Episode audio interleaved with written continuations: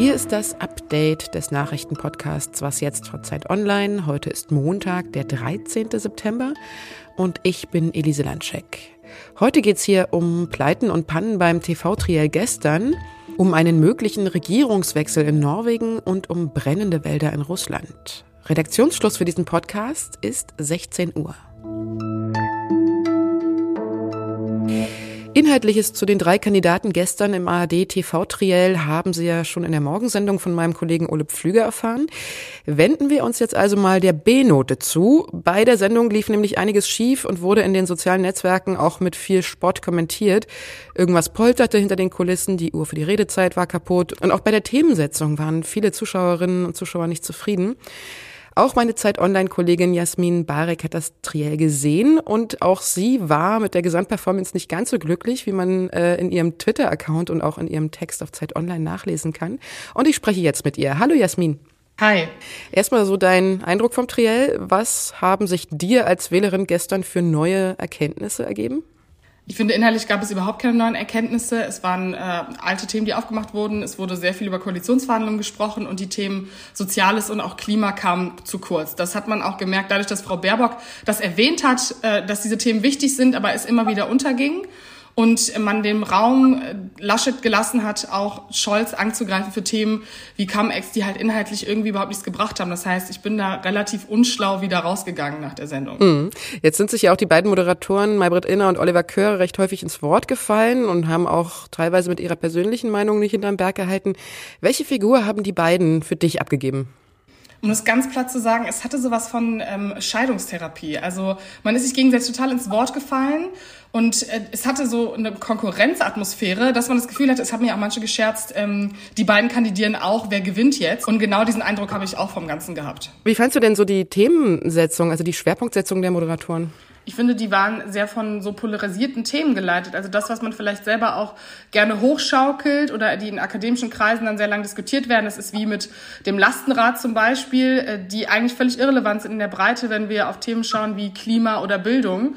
Und das hat man irgendwie mitgenommen. Also man hat sich überhaupt nicht inhaltlich mit diesen großen Themen befasst, sondern so Nischenfragen gestellt, die sehr polarisierend waren und dann auch dafür gesorgt haben, dass die Mitbewerber sich gegenseitig eigentlich nur gestritten haben darum. Hm. Also man merkt so insgesamt mit der Sendung bist du gar nicht zufrieden gewesen. Was wäre denn für dich so ein gutes Triell, was du dir gerne angucken würdest? Was müsste denn da passieren? Also ich hatte eigentlich die Hoffnung, weil man hatte ja das RTL-Triell sehr kritisiert dafür, dass es plump war. Im Nachhinein fand ich es gehaltvoller als das der öffentlich-rechtlichen, dass man genau nämlich diese inhaltlichen Themen äh, rund um Klima und um Soziales, Bildung etc. und auch Post-Corona sozusagen, die, die postpandemische Zeit thematisiert und es darum geht, okay, wer hat die beste Lösung? Das klingt halt immer wieder plump, aber genau das wären die Inhalte, die ich als wichtig erachte und ich glaube, die auch die Bevölkerung wichtig findet. Und äh, das ist gar nicht so schwer, aber es passiert irgendwie nie. Ich danke dir, Jasmin. Sehr gern. Norwegen wählt heute ein neues Parlament und das vorläufige Endergebnis, das wird dann heute Abend schon feststehen. Wenn es nach den aktuellen Umfragen geht, dann ist die Regierungszeit der konservativen Ministerpräsidentin Erna Solberg nach acht Jahren zu Ende. Und in Norwegen könnten, genauso wie dann im Rest von Skandinavien, die Sozialdemokraten stärkste Partei werden. Norwegen ist ja eine relativ reiche Ölnation, die nicht der EU angehört. Und während dieser Wahl, da hatte vor allem der Klima- und Umweltschutz, gerade auch mit Blick auf die Ölförderung, eine wichtige Rolle im Wahlkampf gespielt. Nach der Veröffentlichung des Sonderberichts des Weltklimarats vor gut einem Monat hatten Parteien mit klarem Klimaschwerpunkt und die einen Ausstieg aus der Ölindustrie gefordert haben, Aufwind bekommen. Und das war auch der Punkt gewesen, wo die konservative Regierungschefin Zollberg ihren Rückhalt in der Bevölkerung verloren hatte und die Grünen und die Sozialdemokraten wiederum kräftig Stimmen bekommen haben. Allerdings dürften die Regierungsverhandlungen, jetzt unabhängig vom Ausgang der Wahlen, eher kompliziert werden, denn die Sozialdemokraten werden zwar nach jüngsten Umfragen mit 24 Prozent der Stimmen größte Partei, sie brauchen aber Koalitionspartner. Und die sind gerade in der so wichtigen Klimafrage und der zukünftigen Energiegewinnung zerstritten, denn allein an der Ölindustrie, da hängen 160.000 Arbeitsplätze dran. In Russland brennt es. Und zwar so heftig und so lange wie noch nie. Inzwischen sind durch Wald- und Flächenbrände mehr als 17,6 Millionen Hektar Wald und Steppe verwüstet worden. Das ist eine Fläche halb so groß wie Deutschland. Das schätzt jedenfalls die Umweltorganisation Greenpeace und sollte sich das bestätigen, dann ist damit der Negativrekord aus dem Jahr 2012 mit rund 16 Millionen Hektar gebrochen worden. Das ist allerdings nicht ganz einfach nachprüfbar, denn die russische Forstschutzbehörde gibt dazu keine Daten heraus.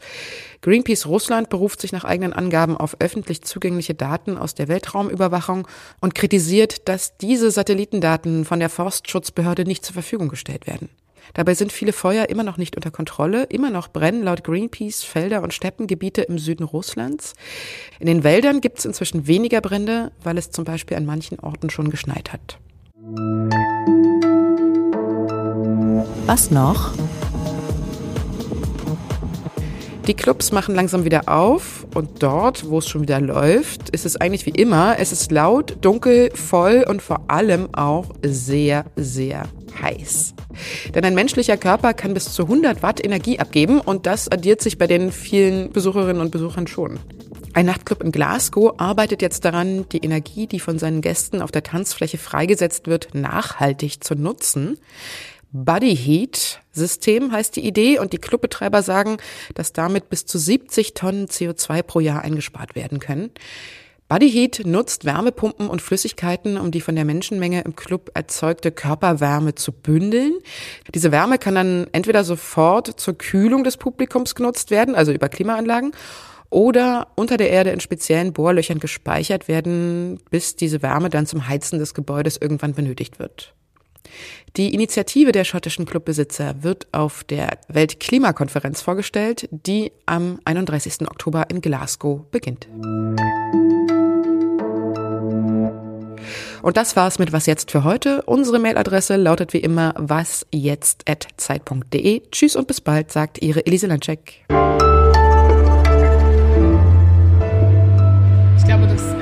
Baerbock und Herr Laschet selber so oft nachfragen mussten, weil sie die Fragen nicht verstanden haben, ist auch so mein Eindruck. Ich fand es, okay, ich sag's nochmal.